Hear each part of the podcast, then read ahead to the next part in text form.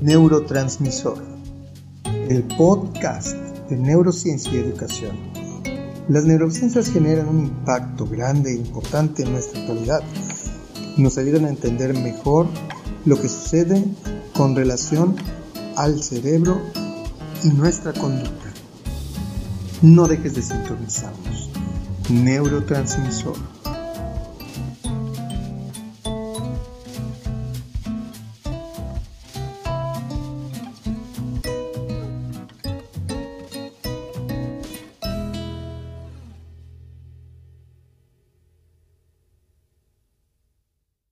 Hola a todos, bienvenidos al podcast Neurotransmisor. Hoy tenemos nuestro capítulo número 7. Vamos a hablar de clases virtuales, eh, aprendizaje autorregulado de los alumnos. Hoy tenemos un invitado que ahorita les voy a presentar. Nada más para recordar las redes sociales, me pueden seguir en Neuroeducación, ahí constantemente voy subiendo eh, cursos, artículos, etcétera. En YouTube y en Spotify pueden ver y escuchar el, eh, el podcast y también en Instagram pueden seguir. A veces pues subo fotos, videos, siempre del, del, trabajo del podcast o de cursos. Y pues bueno, el día, el día de hoy tenemos un invitado que, que ya están viendo o van a escuchar en un momento más, que es el doctor Adrián Esquivel Güemes, eh, compañero y amigo de hace algunos años. Eh, pues Adrián, muchas gracias por, por, por aceptar la invitación. No, al contrario, muchas gracias Carlos por, por aquí, por invitarnos a platicar un poquito acerca de, este tema que realmente acerca de del enfoque didáctico que se le puede dar a las tecnologías. Sí, ¿no? Y de hecho, para los que nos escuchan o nos ven, obviamente no, no estoy hablando nada más y vamos a hacer una entrevista, sino que me puse a leer el artículo de Adrián, que por, de hecho en el, en el, en la página, bueno, en el grupo de neuroeducación lo pueden descargar, ya está ahí el grupo de, el, el, el, archivo y lo pueden descargar. De hecho, lo pueden utilizar en sus, en sus es, investigaciones, proyectos de investigación, ¿no? Si lo quieren contactar, digo, ya al final podrás decir tus redes o, o no te pueden contactar, pero lo pueden contactar, preguntarle y utilizar ese artículo, ¿no? Importante. Y bueno, eh, pues nada más coméntame, este, Adrián, ¿cómo se llama tu artículo? ¿Cómo se llama el, proyecto que, que, vienes manejando desde la maestría, ¿no? Sí, así es. Este, el, el, artículo tiene por nombre Tipos de interacciones que se dan en los ambientes virtuales entre profesores y estudiantes. Es un proyecto que vengo trabajando desde ya un par de años, es anterior a la pandemia, estábamos haciendo pues un análisis de qué es lo que estaba sucediendo realmente dentro de los espacios virtuales, ¿no? Porque una idea es lo que, lo que leemos, lo que plantea la teoría, y aquí nos quisimos acercar directamente a los muchachos, a los profesores, a los diferentes participantes que nos dijeran, bueno, esto es lo que, lo que se tiene planeado, pues, pero ¿qué está pasando? ¿no? ¿Cómo realmente están llevando ustedes esta relación a través de estos espacios? Claro, y, y, es interesante que Adrián comente que es antes de la pandemia, porque de alguna manera no está sesgado por, por digo, obviamente ninguna investigación, y menos la hecha por él, debería estar sesgada, ¿no? Pero de alguna manera decir, el no tener una pandemia de, este, en tu contexto, pues como que no te limita a ciertos aspectos, ¿no? Como que en ese momento pudiste ver, ¿no? Que eh, un, tipo de, de, educación mixta, ¿no? Entre línea y presencial, ¿no? Entre alumnos universitarios. Es decir, no, todavía esto de la pandemia no, no nos había agarrado, pero para nada de, de, de, golpe, ¿no? Entonces fue como, como realmente estudiar un modelo que se venía trabajando, no sé desde qué año se trabaja este modelo en, en la universidad. No se tiene este, bastante, ya bastante rato que se están manejando lo que es los modelos mixtos, ¿no? Lo que le llaman el blended learning, que es este, este aprendizaje que se da de algunas sesiones las tienes con tu profesor eh, de manera presencial. Esto puede ser ya sea que lo, que lo veas en cara a cara o que por alguna videollamada, ¿no? La idea es que sea al mismo tiempo. Mientras que otras es, aquí tienes tus materiales, aquí tienes tus instrucciones y tú tienes que ir guiando tu propio aprendizaje como alumno. Sí, de hecho ese es un, tema de un punto que vamos a tocar eh, en, este, en este podcast, pero es que el alumno, ¿no? Con esto de, de, las clases, el e-learning o el, el, estudio a distancia, ¿no? Pues el, el, alumno prácticamente es el que tiene que gestionarse, ¿no? Como tú dices, se tiene que organizar. Entonces, eh, de eso vamos, vamos a ir hablando el día de hoy. Eh, de hecho, es un tema muy interesante que ya tenía pensado antes de decirte, ¿no? Eh, ya había pensado en hablar y yo creo que el primero que se me vino a la mente fuiste tú, ¿no? Porque afortunadamente además de tener una tesis de eso, pues eres amigo, ¿no? No, no es como que, ah, voy a buscar al doctor Adrián y quién sabe si me, contesta, ¿no? Entonces, que no, te vuelvo a agradecer tener la posibilidad de hablar de esto, ¿no? Y, yo me gustaría comenzar ya de lleno, eh, que tú me comentaras o me explicaras brevemente.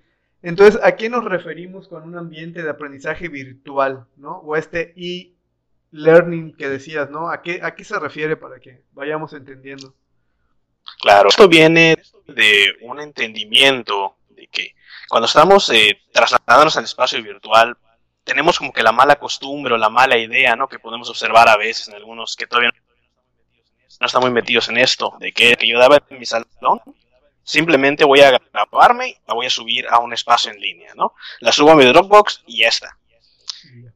Cuando estamos haciendo esto, y realmente no estamos haciendo aprendizaje, solamente estamos trasplantando un repositorio de nuestros contenidos.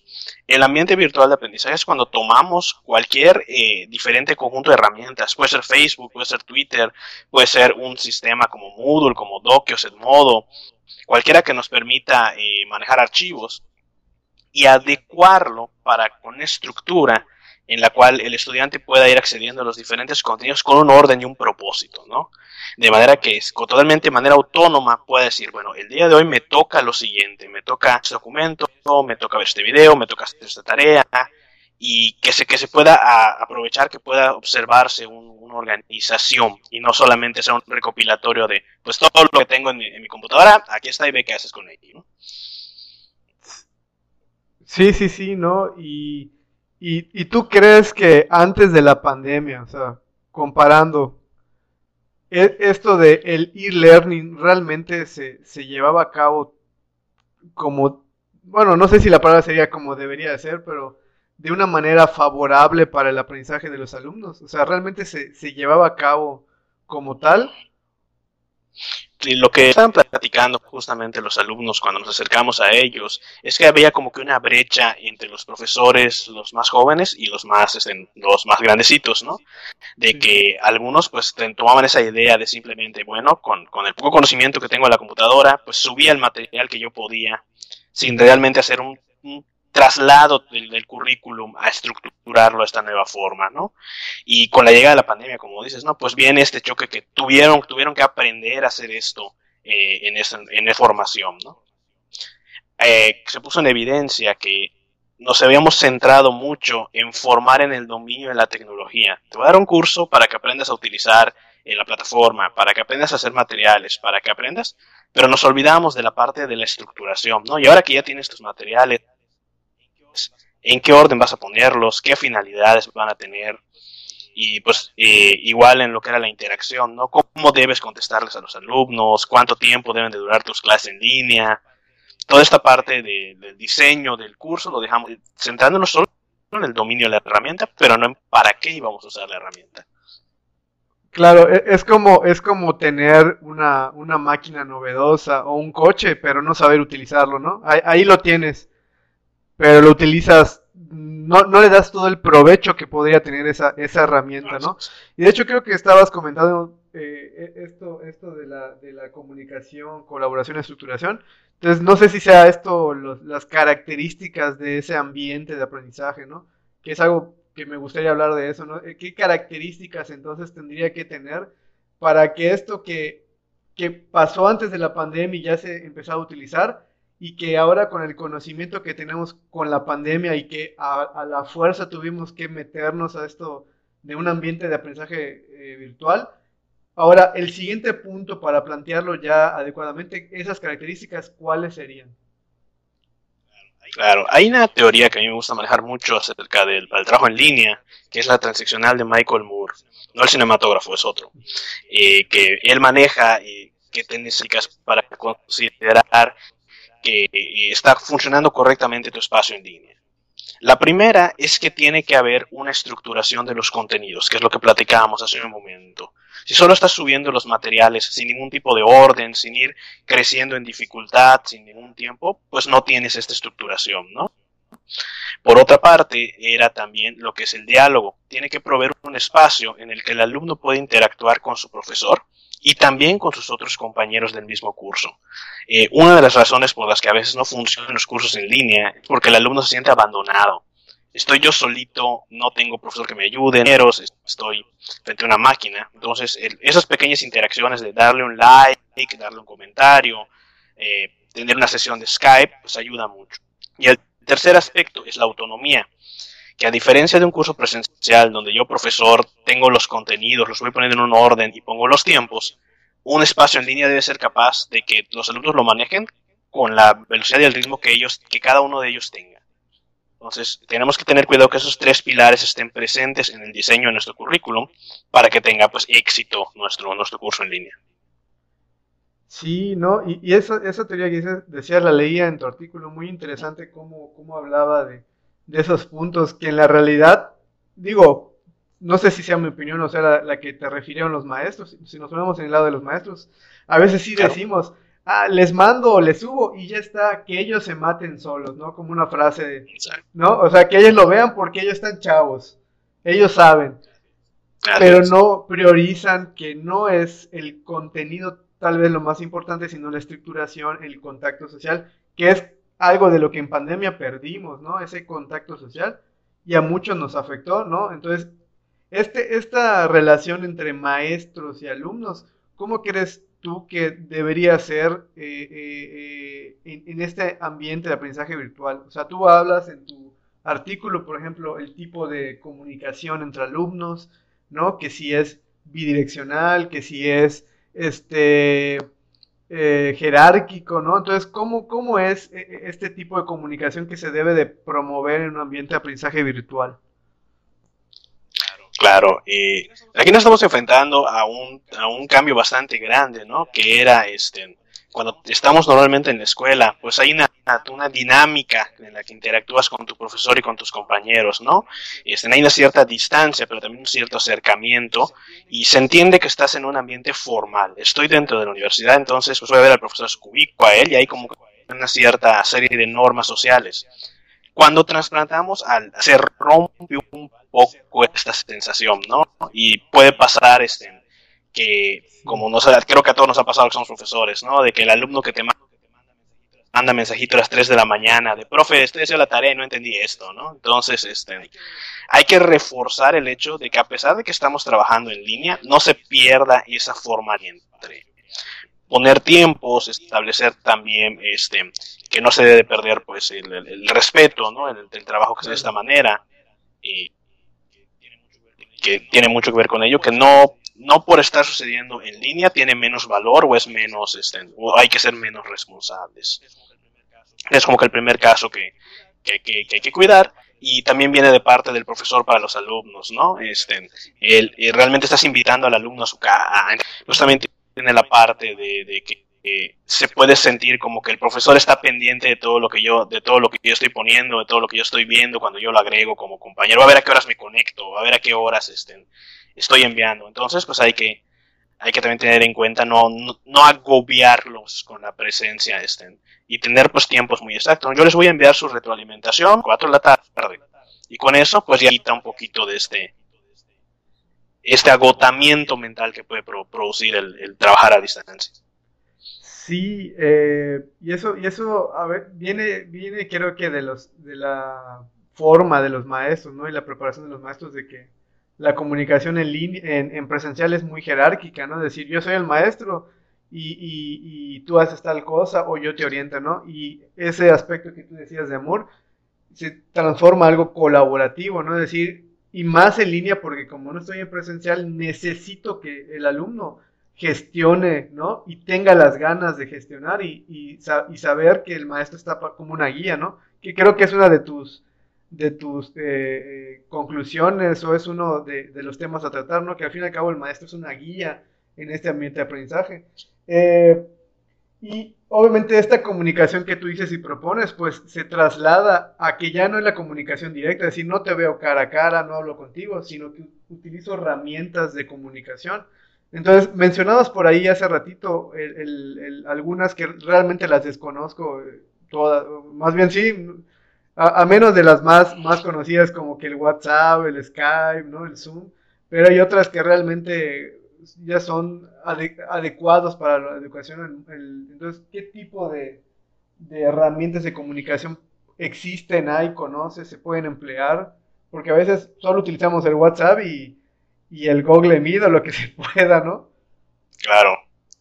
Sí, este, realmente hay muchísimas herramientas, este, y aquí viene en función de las necesidades de los alumnos, ¿no? Este, nos hemos enfrentado a, una parte muy interesante que tiene que ver con que eh, los diferentes canales tienen sus ventajas y sus desventajas. Normalmente tratamos de utilizar plataformas como Teams, por ejemplo, que son las más, pues más orientadas al trabajo profesional pero tienen un poquito la desventaja también de que se requiere pues de un pago cuando, cuando eres una universidad que tiene acceso a ello, pero estamos trabajando de, una universidad, por ejemplo, que está iniciando un grupo menor, pues hay que buscar como que alternativas, pues están los programas que son los gratuitos en Internet, que hemos como que mal, puesto como malignos tal vez, ¿no? ¿Qué va a pasar con mi privacidad? ¿Qué va a pasar con si son gratuitos? Yo creo que tiene que ver más con el cuidado que tú como profesor le des a la, al canal de comunicación, ¿no? Eh, obviamente si agregas a tus alumnos a tu, a tu Facebook eh, personal donde pones tus, tus, opiniones tal vez más fuertes, pues va a terminar catastrófico, ¿no? Pero, pero lo que podemos hacer es, este, es crear un nuevo perfil y en este nuevo perfil esté dedicado totalmente al, al, trabajo profesional. Yo creo que la herramienta no es mala, solamente es establecer los, los criterios y como decíamos, la estructuración, dejar muy en claro, jóvenes, este, este que realmente vamos a utilizar y va a ser un espacio para discutir sobre la clase. Entonces no podemos dudos, no podemos y reforzarlo mucho y de esta manera, exacto, así es, hay que mantener siempre el lenguaje, no porque te lo esté enviando del teléfono, pues lo voy a escribir de hola, ¿qué hacen? ¿no? Sino que hay que mantenerlo. claro, sí. Eh, que es lo que, lo que hay que cuidar. Sí, y se vuelve difícil porque, bueno, eh, bueno, para los que nos escuchan y nos ven, obviamente tu artículo está orientado a alumnos universitarios, ¿no? Que uno supone que debería tener ya todo eso, pero la realidad es que no todos tienen esas habilidades. Y no sé si tú conozcas o tal vez, o tal, también tuviste contacto con alumnos de grados menores, por ejemplo, de preparatoria, secundaria, de primaria, o conoces investigaciones similares con esos grados. Porque, ¿cuáles serían las dificultades en esos, en esos grados, no? Porque, bueno, el de universidad, más, más o menos, más eh, mal que bien, pero ahí la llevaron, ¿no? Pero en primaria, en secundaria, ¿no? Ahí ahí no sé qué, qué datos tengas de, del ambiente de aprendizaje virtual para esos grados, ¿no? De la educación básica, digamos. Sí, claro. Eh, tuve la oportunidad de impartir unos cursos a, este, a unos profesores este, que estaban desarrollando pues, sus primeras, eh, primeros pasos en el mundo del ambiente virtual, ¿no? Y justamente ellos tenían pues muchas, de diferentes, muchos eh, lugares diferentes. Nos trabajaban nivel primaria, otros estaban trabajando con unas telesecundarias, eh, otros en nivel bachillerato, otros estaban dando clases de inglés, realmente había una variedad de, diferentes ambientes en, ese caso, y fuimos notando, ¿no? Precisamente eh, que tiene que utilizarse una diferente dinámica, y una pieza clave que utilizamos en los niveles más que son anteriores al superior es los padres. Eh, entonces, por ejemplo, en el caso de una profesora que estaba trabajando en la primaria, se agregaba a los papás al grupo y se le daban las instrucciones para que los papás le dieran a los niños en la, en la casa, ¿no? Entonces, este, estimado papito, la sesión del día de hoy va a ser lo siguiente. Léele este cuento a tu estudiante, contesta con él este, esto, tómale una foto y envíalo, ¿no? Esto eh, me pareció que es muy adecuado por la parte de que pues estaba reforzando el papel importantísimo que tiene el padre en la educación, pero también cuida la privacidad del menor que pues no, tampoco es lo más recomendable decirle, pues aquí tienes el teléfono y contacta con todos, ¿no? Yo creo que esa es una, una oportunidad. No, claro, sí. ¿Y, qué pasó? O sea, yo escuché casos de que, eh, bueno, a mí me toca también trabajar en escuelas, ¿no? Y que eh, ahí le dejó el celular al niño y el niño, ¿qué hace maestro a las 10 de la noche, ¿no? Así como que, o sea, tiene ese, ese papel del, del papá como regulador, ¿no? Como, como guía eh, que promueva ese buen uso de la, de tecnología, ¿no? Sobre todo en, la educación básica es importante y que es donde vimos, bueno, de manera tal vez externa, ¿no? Eh, muchas dificultades, ¿no? Los papás quejándose que, por qué no regresan a clases. Entonces, en, esos aspectos, esas características que decías de, que las características de un ambiente virtual son que la comunicación, la colaboración, eh, eh, la autonomía, ¿no? Ahí le agregaría yo, digo, con respeto al autor, eh, el, el, padre, ¿no? O alguien que regule, ¿no? Una figura que regule. Porque, digo, esta charla se trata al fin y al cabo de que el aprendizaje se autorregula, pero ¿a qué edad, no? ¿De qué manera? No es lo mismo que el niño haga su tarea, ¿no? O vaya a la escuela presencial y ahí, de alguna manera, la maestra cumpla ese papel regulador. Con la pandemia, pues nos dimos cuenta que el maestro es vital, o sea, así, con esas palabras, vital, o sea, sin maestros no, yo creo que nadie podría llevar su rutina normal, es decir, los papás, ¿no? ¿Qué harían en ese tiempo que tienen que trabajar? ¿Quién vería a los hijos? ¿No? Todo eso como que se, se revalorizó, si fuera la palabra, ¿no? Y igual me llama mucho la atención en otro punto que te quería preguntar, Adrián, es que dentro de tu eh, artículo mencionas, además de un ambiente de aprendizaje virtual, mencionas luego el, término sistema de gestión de aprendizaje. O sea, yo te preguntaría qué diferente tiene con el primer término y, qué, y, en qué consiste.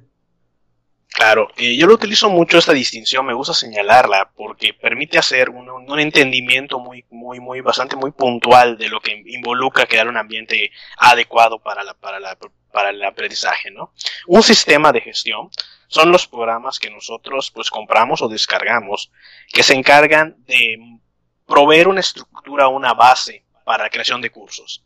Eh, mayormente los vemos en las universidades, ¿no? que son por ejemplo el Moodle, el Dockio, Scamomite, Claro, Line, Modo, que son como que herramientas de software que tienen para calificar, para hacer foros, para hacer discusiones, para, este, para crear cursos que tienen como que muchísimas opciones, ¿no?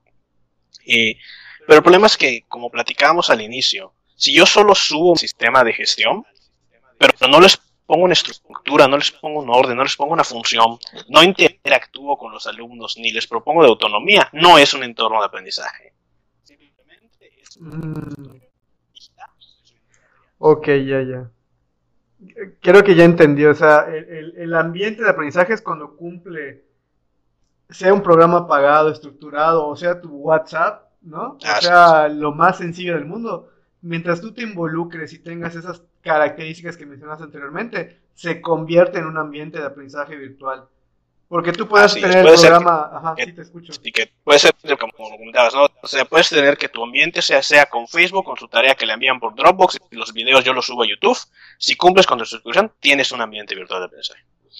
Oh, bueno, e, eso me, suena muy interesante porque no lo había entendido. Así yo pensé que era eh, como, como algo más elaborado en el decir, o sea, creo un, no sé, un curso de, de, este semestre, por decir así, y, aunque yo utilice mi WhatsApp, ya es mi programa o mi sistema de gestión.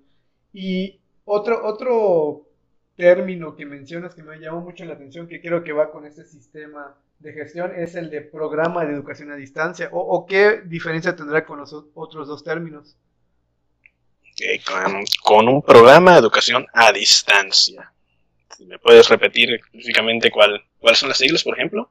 Eh, no, o sea, dice, creo que estuve eh, leyendo y decía que un programa de educación a distancia tiene ciertas características, habla del diálogo, de la estructura, de la autonomía, ah, de la interacción, pero no sé, no, no, no sé si estaban hablando de, de algo como características en general para cualquier programa o uno en específico. Yo entendí. se refiere a la planeación. Es el que realmente, que como, vinculándolo con lo que decíamos al inicio, ¿no? Que no, si tú vas a desarrollar un programa que, por ejemplo, que tú tenías ya preparado para tu clase presencial, no solamente es lo traslado, sino que tengo que sentarme hacer realmente un trabajo de una nueva planificación. Como en algunos casos los llaman rúbricas, en otros lados los llaman de diseño de asignatura, pero sí hay que repensar la manera en que vamos a llevar desde, desde compensar desde cero la planificación de mi curso, de manera que se transforme tomando en cuenta las diferentes opciones que yo tengo, que no van a ser las mismas. Tengo que reducir tiempos, tengo que cambiar la, variedad de estímulos e ir seleccionando los que corresponden a esta nueva modalidad. Oh, ya, ya, ya, ya. O sea, eh, se vuelve... Eh, esas características son las que engloban un, trabajo a distancia, digamos, exitoso, ¿no? O sea, que cumple con un objetivo e involucra al maestro, al alumno de una manera activa, ¿no? No solamente como un repositorio como que haz tu tarea y me la envías y ya, ¿no? Y, y, nuevamente mencionarlo, ¿no? Para que lo, lo tomen en cuenta lo que nos, nos escuchen. Estas características son diálogo, estructura, autonomía e interacción, ¿no? Y yo, si me permites, le agregaría el rol de un, de un guiador, ¿no? O sea, en este caso, el papá, ¿no? El que, el que si fuera para educación primaria o, básica, digamos, alguien que pueda, pueda mediar, ¿no? Con el maestro y pueda de alguna manera supervisar.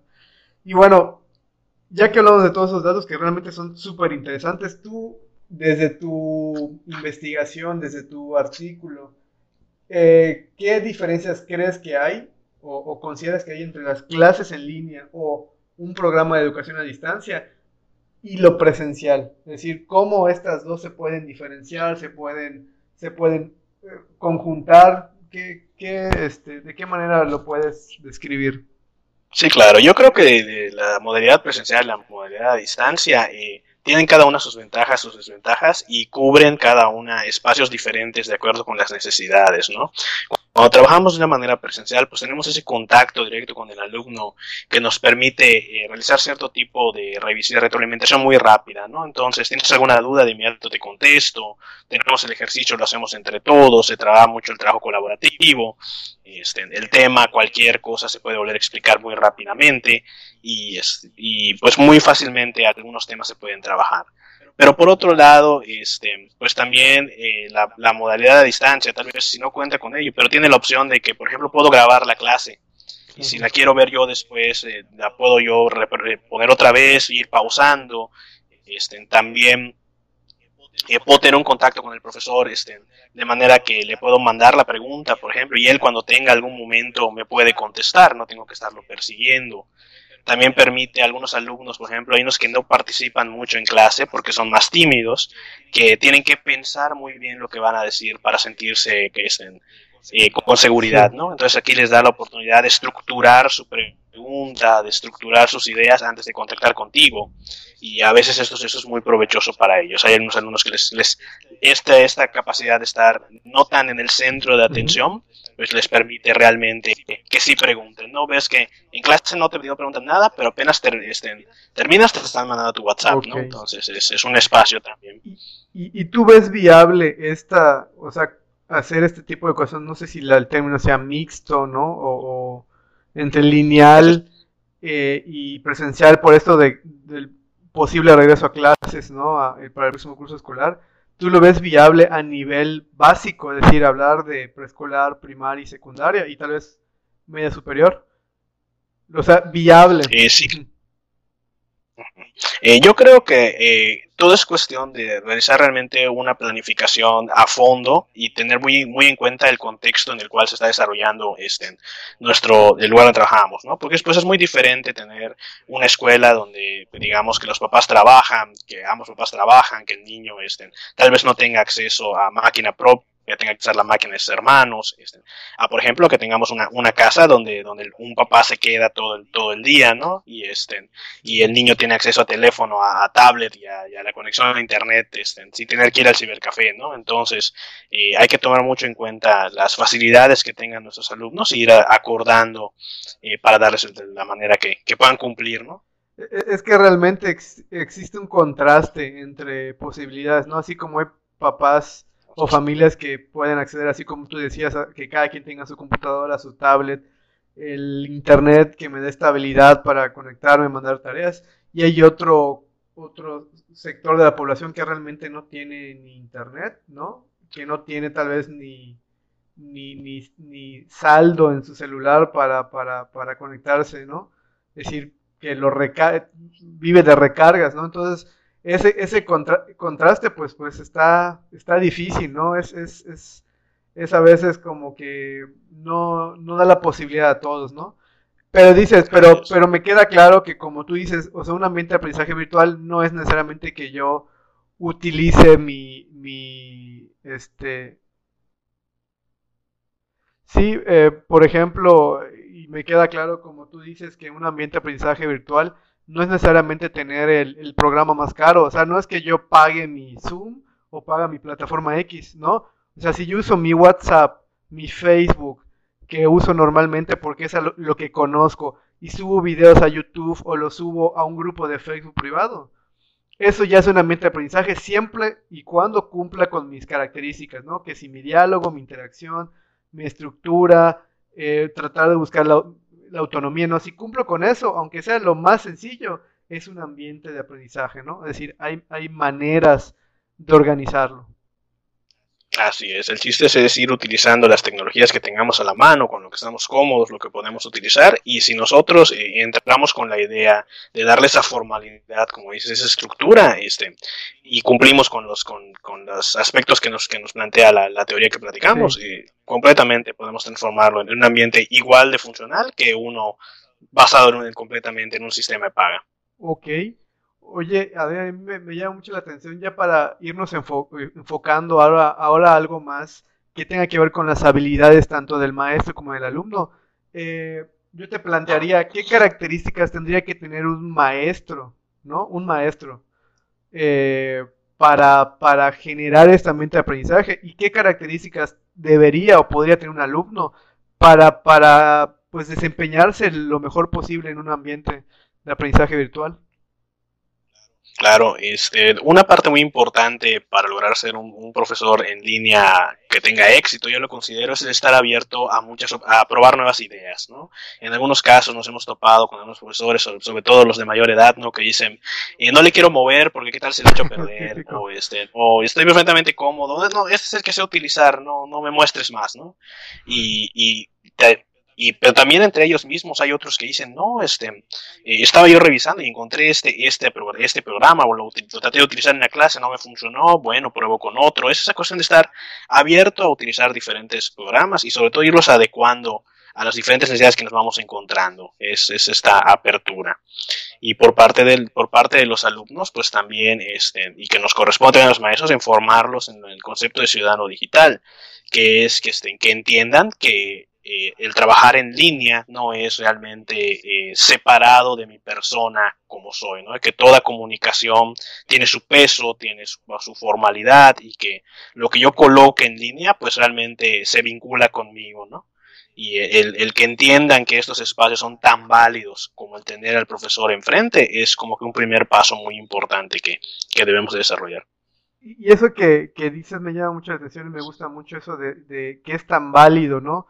Eh, tener la clase en línea como en, presencial, se me vienen a la cabeza ejemplos donde pues el niño, no, de anécdotas que uno escucha, ¿no? De, de maestros, otras experiencias, de que el niño estaba emocionado de, acudir a la clase, pero el papá no le daba la importancia porque hace lo mando en la noche, ¿no? O hace lo pido fulanito, ¿no? Entonces yo creo que empieza, si hablamos desde la, la educación básica, desde ese papá, ¿no? O esa mamá que se ve interesado para transmitirle a su hijo, ¿no? Porque luego, eh, si no se aprende y el niño también ya le ves poco interés, ¿no? Eh, y bueno, e, e, este tema yo te lo preguntaba porque hay un concepto, ¿no? Ahora sí, eh, relacionándolo un poquito a mi área, ¿no? E, este, un poquito a, lo que yo domino, ¿no? todo esto yo le llamaría aprendizaje autorregulado, ¿no? O sea, independientemente si fuera presencial o fuera en línea, de hecho, eh, bueno, no, te había comentado anteriormente, pero he encontrado un artículo y un, instrumento acerca de, del aprendizaje autorregulado en línea. O sea, me suena muy interesante de, pero realmente solo en Estados Unidos, ¿no?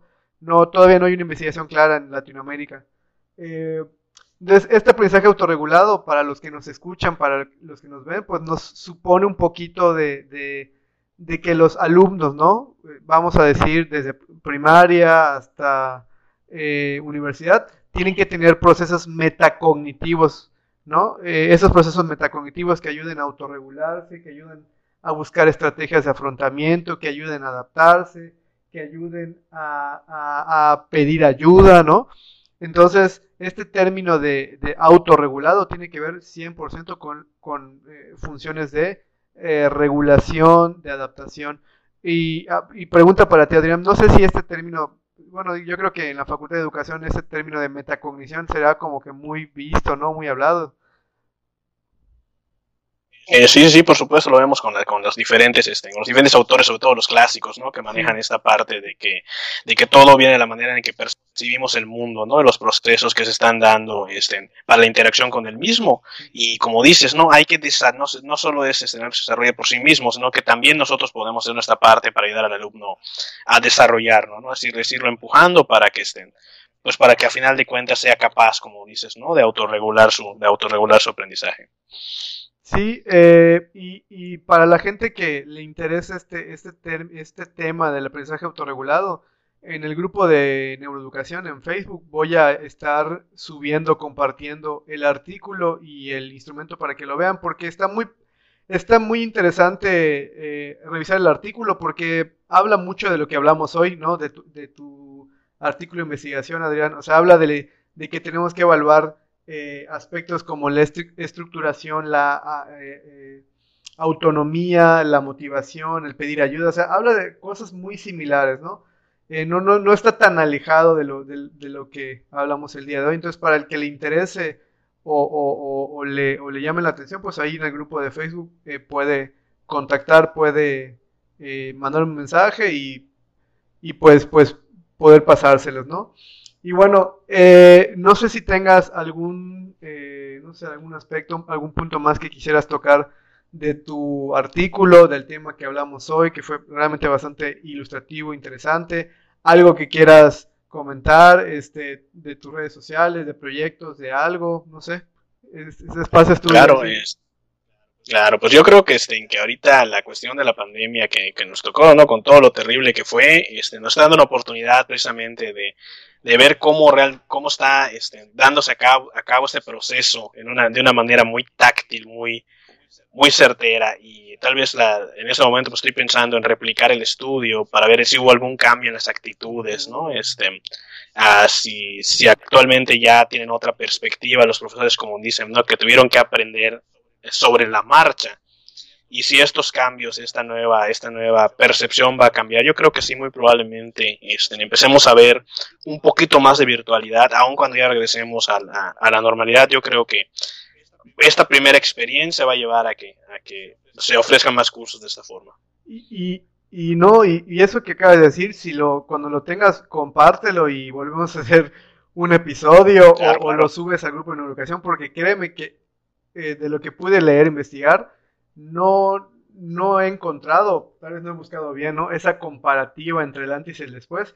Y yo créeme que sería súper interesante y, y, sería un parteaguas, ¿no? Porque obviamente la, la, pandemia en sí es un antes y un después para la vida de todos.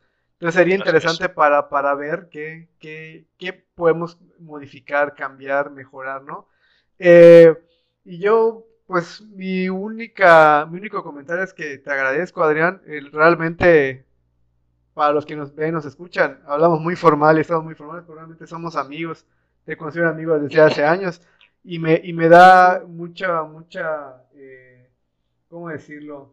Eh, gratitud de que pudieras, pudiéramos hablar de algo que a ti te ha llevado muchos años de tu vida, ¿no? Realmente no es para los que nos ven, nos escuchan, no es que es de un año a la fecha, o sea, años, ¿no? O sea, la maestría, el doctorado, no sé si ya desde la, desde la Facultad de Educación tú ya tenías esta inquietud. Más o menos por allá ya íbamos.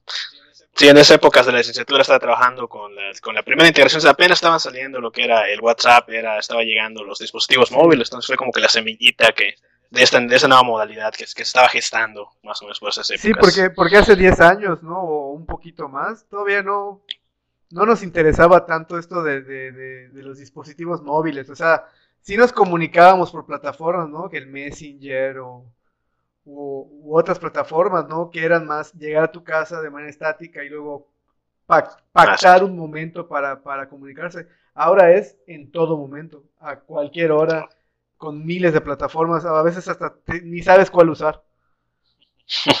Así es. Sí, eh, pues, pues muchísimas gracias. Eh, nada más les recuerdo. ¿ves?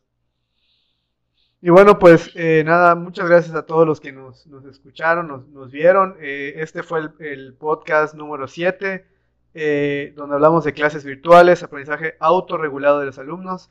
con el doctor y amigo Adrián Esquivel Güemes. Eh, eh, y nada, nada más recordar las redes sociales. En Facebook nos pueden encontrar en Neuroeducación. Eh, ahí en el Facebook, cuando compartí la imagen de que con el doctor Adrián vamos a hacer el podcast, pues ahí está su Facebook. También tiene un correo de trabajo que está en su artículo de investigación. Así que les invito a que pues bajen el artículo, lo lean y ahí tienen su contacto si quieren indagar más acerca de esto de, de, eh, los ambientes de aprendizaje virtual, ¿no? Eh, también les recuerdo el podcast, lo pueden encontrar en Spotify como neurotransmisor, en YouTube también como neurotransmisor y por favor, voy a sonar a youtuber barato, pero eh, si se pueden suscribir es importante porque ahí les va a notificar que pueden ver el, capítulo nuevo, ¿no? Y en Instagram pues está Neurotransmisor, donde es algo más casual donde subo eh, de las grabaciones o subo cualquier otra cosa mucho más relajada, ¿no? No tanto específicamente a un curso o algo, ¿no? Y bueno, eh, pues nada, muchísimas gracias Adrián y, y, nos vemos a la próxima. Que estés muy bien. Ahora igualmente nos estamos cuidando.